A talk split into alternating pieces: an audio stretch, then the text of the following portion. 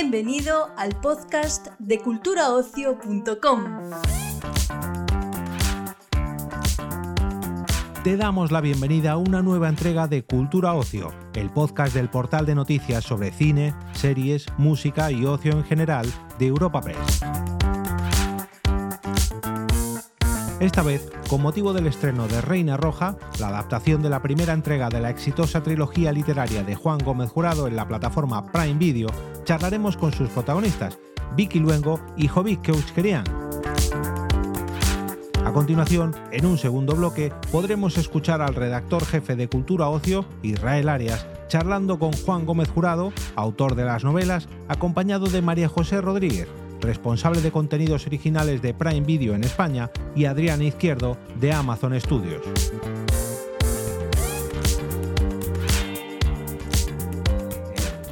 Eh, Victoria, Jovic, encantado de estar aquí un ratito con vosotros hablando de Reina Roja. Lo primero que me gustaría saber es cuál fue vuestro primer contacto con el universo Reina Roja. Si conocíais de antes la novela, antes de estar involucrados en la serie, si no, si habéis oído, aunque no hubierais leído hablar del fenómeno literario de Juan Gómez Jurado. Yo me enteré de la existencia de Reina Roja y del personaje de Antonia por las redes sociales porque mucha gente me hablaba de ella y me decía que me parecía ella. Entonces me llamó la atención y al final leí los libros y contacté con Juan y justo Juan fue el día que me dijo, eh, pues te vas a reír pero a lo mejor te quiero ofrecer algo. Entonces ha sido como que lo descubrí a través de las redes sociales, la verdad. Eh, yo sí había oído hablar del fenómeno Reina Roja, pero no había leído nada. Y a través de un amigo en común, Juan me hizo llegar eh, la novela de Reina Roja, la, solo, la primera parte, digamos, Reina Roja en sí misma, eh, dedicada y me la leí. Pero ahí no había, yo creo que ni siquiera él sabía que, que lo tenía en la cabeza él, pero quiero decir que no había nada en la mesa para hacer una serie. Y esto se suele preguntar mucho, os, o os lo solemos preguntar mucho a los actores cuando llega un guion, pero en plan, ¿qué es lo primero que te vino a la cabeza al leer el guion? Pero a mí me gustaría ahora preguntaros qué fue lo primero que os vino a la cabeza cuando leísteis el guion y lo comparasteis con la, con la novela original. ¿Qué fue lo que pensasteis? Hostia, yo no, no tengo muy hay cosas que haces de una manera inconsciente y cosas que haces de una manera consciente. No tengo yo un recuerdo de haber hecho esa. ¿A qué me lleva eso? ¿A qué me lleva a mí comparar como actor la novela con el guion? A nada. Porque el guion, quiero decir, en ese guion, el guion el que te llega es uno, el que se acaba grabando es otro, porque trabajas con el director, con el showrunner, en este caso con Juan también, pero sobre todo con, en mi caso, eh, repasamos los siete capítulos sentados con la Maya Muruzábal, eh, secuencia por secuencia, pues porque yo personalmente tenía muchas cosas que plantear. Eh, en ningún caso hice, no recuerdo haber hecho la comparativa con, con la novela porque son dos deportes distintos. Mm. La novela es la novela y el lenguaje de la novela es la novela. Y el audiovisual es el audiovisual. Lo que sí que recuerdo que hablamos, Jovic y yo, que es que los dos pensábamos que el alma de los libros sí que estaba, estaba en los efectivamente. A lo mejor es como si de las primeras cosas que, que cuando compartimos dijimos, el alma está. O sea, esa unidad de los, que, que los dos sean uno, empezando de lugares muy separados a, a, llegar al punto de eh, me fío de este hombre, a esta mujer no la tocan si estoy yo. Llegar a ese punto, eso estaba. De esa, de esa evolución os iba a preguntar después, pero ya que habéis sacado el tema de cómo eh, tanto Antonia como John se retroalimentan y se van, se van acercando en esa, en esa eh, ¿cómo decirlo? En esa dinámica tan singular que tienen ellos, pero tan enriquecedora, ¿cómo, habéis, cómo lo trabajasteis? Y cuál fue la relación con el autor, con Juan, a la hora de, de trabajar esa dinámica, esa, esa evolución, que es una de las cosas que más clara y mejor se ven reflejadas en esta Reina Roja. Es curioso porque, o sea, Jovic y yo hemos hablado mucho de lo que queríamos hacer, de cómo queríamos trabajar. También es verdad que eh, los dos hemos tenido diferentes estudios y diferentes cosas, venimos de sitios muy diferentes, pero tenemos una misma maestra, una misma persona como que nos puso en común como una teoría de, de como un libreto para aprender a interpretar, que fue Raquel Pérez.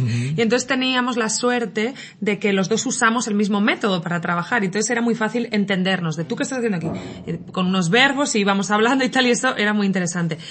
Pero después de todo esto, te tengo que decir que yo no recuerdo haber trabajado con Jovic. Es que no. O sea, es que mm, mm, era como. Yo sabía lo que él proponía, él sabía lo que yo quería proponer. Él me ha dado el espacio para que brillase lo que yo, quería proponer y yo creo que le he dado a él el espacio para que brillase lo que él quería proponer. Y no tengo sensación de que haya de trabajo tengo la sensación de que hemos ido ahí y salía, no sé cómo decirte. Sí, un proceso orgánico, ¿no? Sí. creo que también es la suerte de encontrarte con un compañero con el que tienes eh, esa química. O sea, no he tenido, la gente me dice, ah, es que lo mejor de la serie es la química vosotros dos, ¿cómo la habéis trabajado? Digo, es que eso yo creo que no se puede trabajar. Es que si a mí me llegan a poner un actor al lado con el que yo no tengo química, pues hubiera, me lo hubiera currado mucho y oye, hubiera salido bien, pero, pero es que la química yo creo que es que no, no se puede fingir, ¿no? Absolutamente, o sea, totalmente de acuerdo. Y luego hay una cuestión para mí muy importante en este trabajo que es la confianza. Todavía me dices, eh, ¿con quién voy a pelear? Porque yo voy a pelear. Con Vicky Luengo. Tengo, tengo pelea. claro, tengo pelea, tengo rival. Hay combate. hay combate, efectivamente, efectivamente, hay combate. Entonces, estoy absolutamente centrado en mi trabajo sé, y luego sé que puedo, oye, Luengo, ¿qué te parece si, joder, si yo vengo por allí? Oye, Conlo, esa es otra, Conlo, Amaya. Entonces, oye, ¿qué te parece, qué os parece si, si entramos por ahí? Y entonces verás Conlo que está, es un equipo. Entonces sí que hemos trabajado y luego teníamos los mimbres, teníamos teníamos Reina Roja, ¿sabes? Entonces, sí, estoy con ella absolutamente. No, no ha habido esas, y creo que nos entendemos sin, nos entendemos sin hablar. Eh, Vicky y yo, y eso es una maravilla. Y se nota, y se nota. Eh, también os quería preguntar si, teniendo en cuenta que se trata de personajes tan populares que han leído una novela, una historia que han leído millones y millones de personas, ¿se siente quizá más presión, más responsabilidad en no defraudar a todos esos millones de lectores? ¿O uno asume que cuando se trata de algo tan popular y que todo el mundo se ha hecho una idea en la cabeza, no se puede contentar a todo el mundo. Si le das importancia a contentar a 100, es igual de, problemático para ti que si le das importancia a contentar a 100 millones. No es mi trabajo. No es mi trabajo. Eso es la presión, la que tenéis vosotros, la que nos intentáis meter vosotros a nosotros con la pregunta siempre esa, con todo el respeto, es vuestro trabajo. ¿eh? Yo no tengo ninguna presión ni quiero contentar ni a 3 millones, ni a 4 millones, ni quiero contentar a 150 personas en un teatro. No, yo piso una tabla de un teatro a morir matando. Ya está. Que te gusta, bien, que no te gusta, chico, pues ¿qué le vamos a hacer? Del que se tiene que quedar satisfecho con el trabajo soy yo y mi director, mi equipo, la gente que me ha contratado, mis compañeros. Pero sobre todo yo.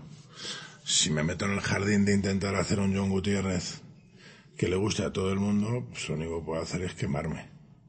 Y eso no va a pasar. No yo no tengo esa presión. Yo personalmente. Nada que añadir. Nada que añadir. Sí, pero, antes has dicho una frase que me ha gustado mucho, una analogía de sabíamos que estábamos jugando la final de la Champions y que podíamos ganarla. Eso es. Quiero decir que uno se enfrenta a este proyecto sabiendo que está ante un transatlántico, ante algo muy potente. Eso se llama sentido común. Cuando tú realmente, cuando uno realmente se da cuenta de que algo puede pasar, es cuando realmente le da la importancia que tiene. Yo si salgo a jugar la final de la Champions y en la primera parte me meten siete, yo llego al, llego al vestuario tranquilamente porque sé que no voy a levantar. Ahora, si yo me voy al vestuario con un 1-0 a favor, cuidado con los 45 minutos que me vienen, ¿eh? Porque en los primeros, yo no sé, yo no soy futbolero, estoy poniendo un símil porque la gente sabe de fútbol y habla de fútbol. En los 15 primeros que no me metan gol. Y a partir de los 15 voy a intentar yo meter el 2-0 para tranquilizar, para, seguir a, cara de perro, pero bueno, con un colchoncito. Pero el miedo de verdad me entra cuando he metido el 1-0. Ni siquiera en el 0-0, no. En el 1-0, cuando voy ganando. Porque tengo algo que perder. Vale, eso en este caso es, hostia, Amaya Muruzabal, Carlos Serra, Juan Gómez Jurado, Vicky Luengo, Freneda, Vendemul, Prime, run, run, run, run, run, run, ¿qué hago? Trabajar más. Trabajar más. No ya me he leído el guion bastante. Más. No ya, más. Para que cuando Coldo me diga, joder, por aquí, yo pueda hacer así, pa, pa. O Vicky me diga, joder, ¿te parece si tú no dices nada y entro yo? Digo, me parece magnífico, porque lo voy a hacer de dentro, o sea que no tengo problema. A eso me refería. Y para terminar, la última. Eh, por quitarle un poquito de gravedad y ponernos un poco más juguetones. ¡Vámonos! Vamos. Eh, si os dieran a elegir un superpoder, ¿vale? ¿vale? Eh, entre los dos que tenemos, que a mí me parecen que ambos, tanto Antonia como, como John, tienen superpoderes, ¿qué elegiríais? ¿La abrumadora superioridad intelectual de Antonia Scott o esa inteligencia emocional también abrumadora que tiene John, ese corazón que tiene John? Yo lo, de John. Eh, yo me quedaría con lo de John porque es lo que conozco. Y yo creo que yo para mí como personalmente eh, me parece una cosa importante en la vida. Perdona, es que el, es que lo segundo no es un superpoder, es una putada. O sea, una, Lo de pues porque Antonia Scott no es un superpoder porque una- te conlleva mucho dolor, o sea, tanta inteligencia Sí, y lo tanta sensibilidad. superpoder en plan facultades. Fíjate, una de las... eh, una de las... Sí, sí, nos hemos ido. No pasa nada. Eh, eh, Lo decido yo. Sí, no pasa nada. decir, eh, una de las, perdona, Eh, a John le atrae esa, esa falta de capacidad que tiene Antonia de sacar ese alma emocional pura que tiene dentro. Esa madre que tiene dentro. Esa, esa, ese ser humano brutal que tiene dentro. A John no le atrae. Le atrae cero La inteligencia, la cabeza. Flipa de, pero ¿cómo puede, cómo conduces de memoria? Dice, pero ¿cómo de memoria? ¿Estamos todos locos o qué? no, lo que flipa es, hostia, si tiene esta cabeza, pero ¿por qué no saques ese, ese es el niño y tal? Eso es lo que le atrae. No creo que la gente muy inteligente es gente que sufre muchísimo. No es, las cosas realmente importantes de la vida son las que no se entienden. Es que lo diré hasta que me muera. Las que no entiendes Y eso son- lo dice Marcos y- en el capítulo eh, 4. Eso lo dice Marco, no veas. Hasta las que no entiendes. Pues eso lo llevo, bueno, yo y mucha gente antes que yo. Las que no entiendes. Es verdad. Qué bonito. pues muchas gracias, chicos, por vuestro tiempo. Muchas gracias, gracias por ¿Qué quiere? Advertirle. A usted y su organización. Desde ayer estaba en Londres, pero se mueve por todo el mundo con mucha rapidez. Usted sabe cosas que no debería. Quiere destruir Reina Roja. Hace unos años se creó en Europa un programa para escoger a los mejores agentes de cada país, el rey o la reina roja. Se llama Antonia Scott, tiene 34 años y un cociente intelectual de 242. Eso es mucho. Eh, bueno, Juan, eh, Adriana, María José, encantado de estar aquí un ratito hablando con vosotros de Reina Roja.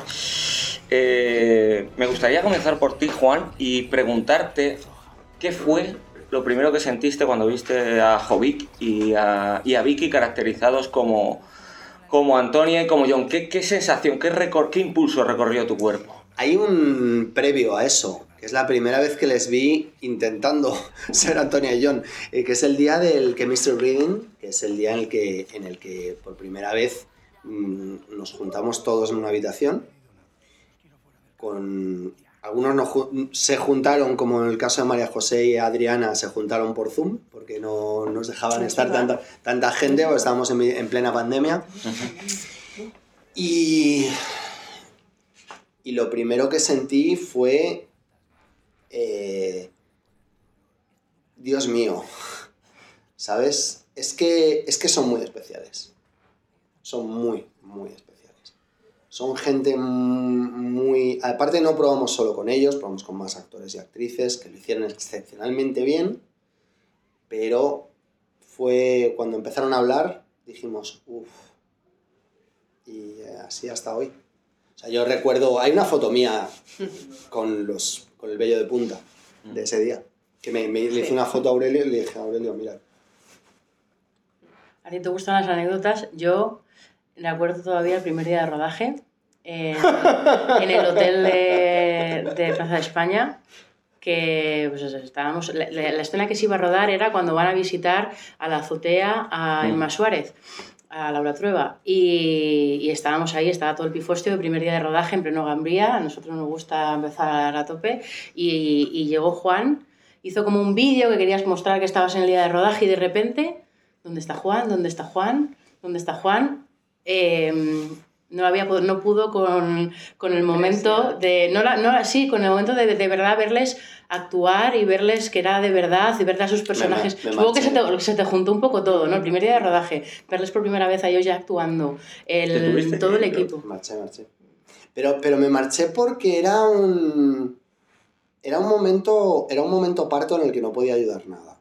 Y era un momento en el que habíamos trabajado todos juntos durante años para llegar a ese momento, pero en ese momento ya no tenía nada que aportar. Ahora ya eran otros los que lo tenían que hacer. Y así que dije yo, la manera más inteligente de aportar algo es quitarme de en medio. Ese, ese día eh, desaparecí.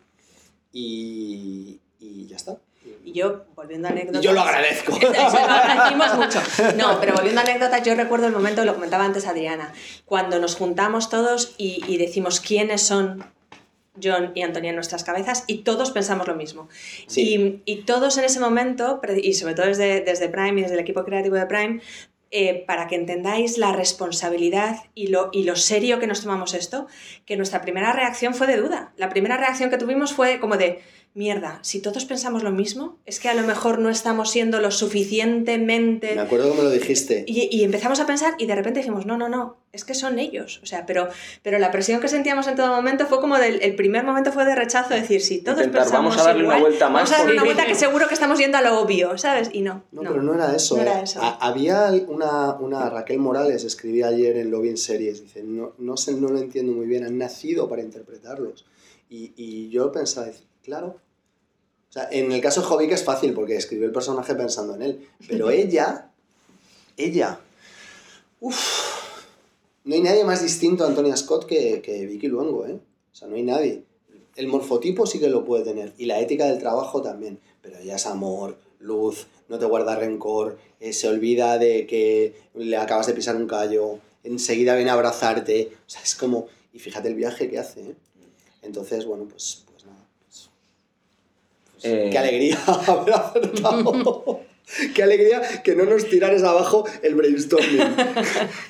Y a- acabas, lo dijiste ya hace unos meses, creo en una entrevista que leí tuya hace un tiempo, Juan, cuando solo habías visto los dos o tres primeros capítulos, ya dijiste la serie es mejor que, que el libro. Ahora lo has vuelto a reiterar en, en rueda de prensa, lo has explicado un poco, pero a mí me gustaría que me, que me dijeras en qué momentos o en qué cosas específicamente crees que la adaptación de Reina Roja mejora tu libro. Eso, es algo que, en- que no, no necesite verlos. Quiero decir que, como sabéis, soy el consultor de guion, o el título que le queramos mm, llamar, que en última instancia eh, termina en que todo lo que decían Antonia y John eh, a mí me tenía que parecer bien. Y me parecía bien. Entonces, eso quiere decir que ya cuando estás con los guiones y ves, descubres los lugares a los que han llegado Amaya y Salva desde la escritura, ya ves que han llegado a huecos a los que tú no habías llegado porque o no habías tenido talento o no habías tenido tiempo o muy probablemente una mezcla de las dos cosas, pero además súmale a ello el, el- el que son lenguajes diferentes, con lo cual lenguajes diferentes, resultados distintos. Lo importante es la historia.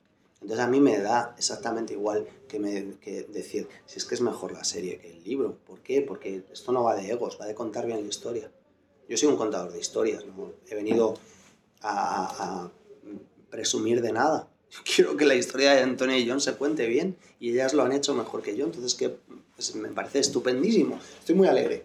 Sí, sí, sí, sí, no, no, iba, no iba por ahí mi pregunta. Mi pregunta Es que me olvidé de era, tu pregunta. Era, claro, esto, esto puede pasar, pero mi pregunta era que en qué aspectos, que me concretaras un Ah, ¿en poquito qué más, en qué aspectos? aspectos específicos Vale. creéis que habéis entre todos mejorado o pulido o, ¿cómo decirlo?, decantado la, la historia de, de Eh, Reina Roja. La, eh, Adriana Izquierdo es una persona horrible, Muy bien. Muy bien. ¿vale? O sea, yo creo que tenemos Como que titular está muy Así, Como ¿eh? titular. Como pa- punto de partida.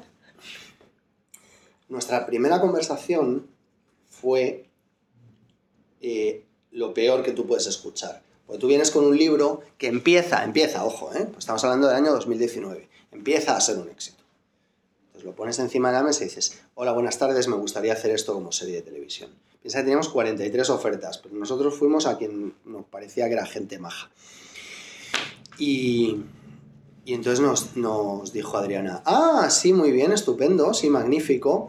Eh, ¿Y cómo vamos a hacer esto para que sea original, distinto y alguien- algo que no haya visto nadie nunca? Y entonces yo tragué saliva y me volví hacia Maya Murzal y dije, yo te hablo a ti. te estoy hablando a ti. Porque lo primero que me dijo Adriana fue, tienes que representar la cabeza de Antonia Scott. Yo le dije, "Eh, es justo lo que no he contado en el libro. Y dice, por eso. Y así fue como empezó este viaje. Con una exigencia imposible. Nadie podía representar cómo piensa la persona más inteligente del planeta. Pero ellas lo han conseguido. Entonces, bueno, pues, pues eso es un punto. Yo no era capaz, porque ni soy mujer ni soy la persona más inteligente del mundo. Por eso cuando habla Antonia Scott, o perdón, cuando el capítulo ella es el lead de la escena, eh, son muy abstractos, porque yo ahí no llegaba. Sin embargo, la conjunción del audiovisual ha permitido que podamos ver cómo piensa Antonia Scott. Y Antonia no piensa como otras personas muy inteligentes que hemos visto pensar antes en la pantalla. Lo hace de una forma bella y muy distinta, porque es otra cosa. También se me ocurre que esta afirmación tuya. que- ¿Quieres desmentir algo de lo que he dicho?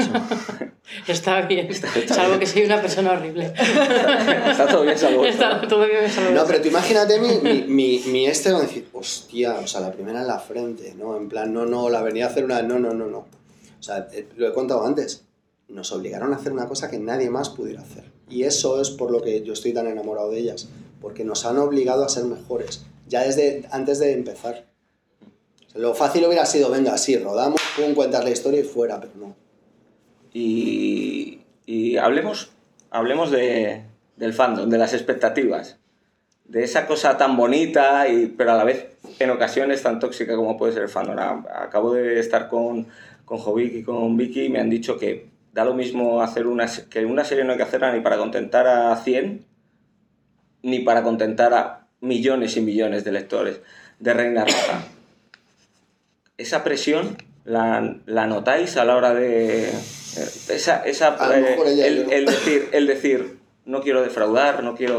Es para vosotras esta pregunta. Arranco yo y dejo que Adri. Notamos la, la presión desde el principio. O sea, siempre tienes esa presión. Tienes la presión de es un libro con un éxito tremendo, hay gente esperándolo, tienes que ser capaz de eso. Pero, estar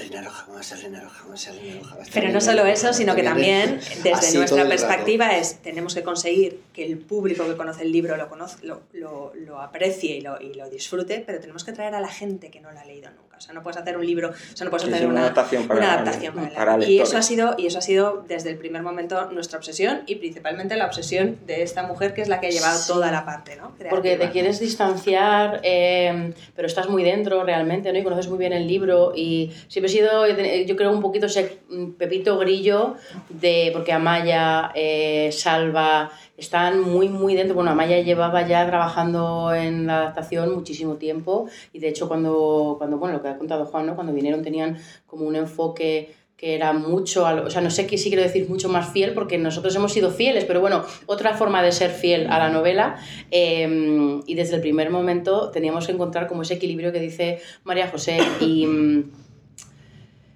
y es que, eh, no, o sea, son 3 millones, lo esto hemos hablado, son 3 millones de personas que han leído el libro, yo no puedo hacer 3 millones de, De- de John versiones o de de Antonia Antonia Scott. Scott, claro, la, la mejor que puedo hacer es la de Juan. Entonces, al final, eso, él ha sido como siempre la, el- el- la guía, ¿no? De si, si hacemos la Reina Roja de Juan, teniendo en cuenta que tienen que entrar otros espectadores, que al final tenemos una serie de elementos que, que son elementos clásicos o eh, habituales en el thriller, pero luego los elementos que hacen especial a Juan y conseguimos ese equilibrio, la serie se hace, o sea, lo que dice Ma- María José que, que buscábamos se va a conseguir solo, porque si lo hacemos a, a favor de, vamos, hacemos la serie para Juan, toda esa parte ya la tenemos, todo ese respeto por el material, por los personajes, por todo lo que él, y si hacemos brillar todo el equilibrio de elementos que ya tiene la novela, vamos a conseguir el otro lado. Es la primera serie de la historia hecha para una sola persona.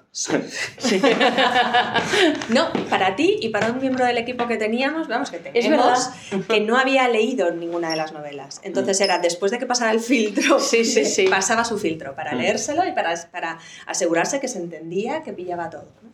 Y con la vista puesta en el futuro, Juan, tengo mm, dos preguntas. A La María, pri- José, a María José las dos. La primera, no. A ver. Esta tiene que ser para ti porque te quiero preguntar si ya le has encargado a María José y a la gente de Amazon que hable con Ewan McGregor de cara a las próximas temporadas. Qué cabrón, este ha leído el paciente. Vale. Bien. eh, No, también se puede ver solo el final de Reina Roja y decir ese actor escocés que protagonizaba cambio, cambio de película en cada novela. Cada vez. Claro, o sea que... Eh, eh, dije Trainspotting, Star Wars. Sí, claro, claro. eh, no me acuerdo. O sea, no hay que ser muy ducho tampoco. A ver. ¿Os gusta Iwan McGregor como actor, eh? En general. Y como persona. Y como persona, Ah. ya está. Iwan McGregor nos cae estupendamente. Perfecto. Esa va a ser nuestra respuesta. Perfecto. Y luego te quería preguntar, porque eh, hay, eh, como yo, espectadores, que somos antes lectores, que tenemos miedo de que, me imagino que esto eh, no hay que ser muy gurú para saber que esto va a ser un éxito, entonces supongo que tendremos Loba Negra, de la que ya hemos hablado antes un poco, tendremos Rey Blanco y puede que nos ¿Qué más vayamos... no- ¿Hay más novelas? Vayamos, sí, sí, pu- puede que vayamos más allá. ¿Nos prometes, Juan, que esto no va a sufrir el, eh, el síndrome Juego de Tronos, que serás más rápido que el bueno de George a la hora de continuar, porque sé que la saga no ha acabado en los libros. Bueno. O te vas a marcar, te vas a marcar un George. Eh, estaría bien eso. Eh, no puedo prometer nada, porque, porque la vida es muy complicada. La vida es muy difícil, ¿sabes? No. Que no, joder. Yo acabo la historia, no te preocupes. Tengo 46 años y tengo mucha energía por delante. Y tengo los compañeros ideales del camino para poder contar eso eh, de la mejor forma posible. Así que todo el mundo somos felices. Muy bien. Pues nada, muchísimas gracias por vuestro tiempo. Gracias, Gracias a a ti. vosotros,